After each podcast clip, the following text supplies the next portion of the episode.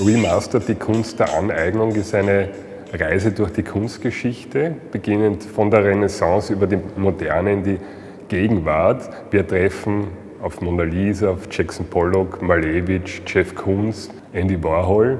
Aber es sind eigentlich Kopien. Die Künstlerinnen und Künstler eignen sich das Werk an. Es kann physisch, es kann symbolisch sein, also eine Einverleibung.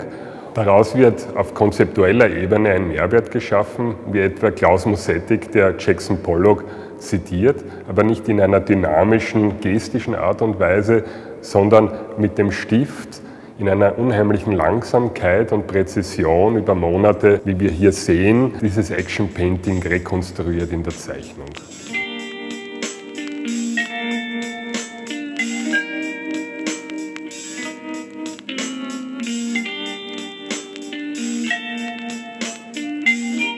Die Grenzer Ausstellung fokussiert die Aneignung von Kunst, denn äh, Aneignung kann auch im alltäglichen Kontext stattfinden.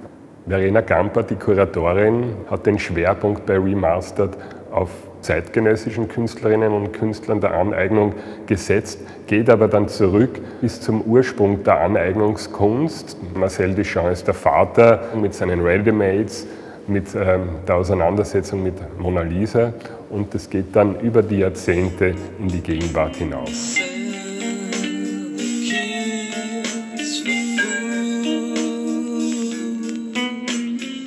Ein eigener Bereich der Ausstellung wird von Naoko Kaltschmidt kuratiert, Remastered Film. Hier geht es um die Aneignung von populären Filmen, von Ikonen der Filmgeschichte, die wiederum in die bildende Kunst zurückgeführt werden.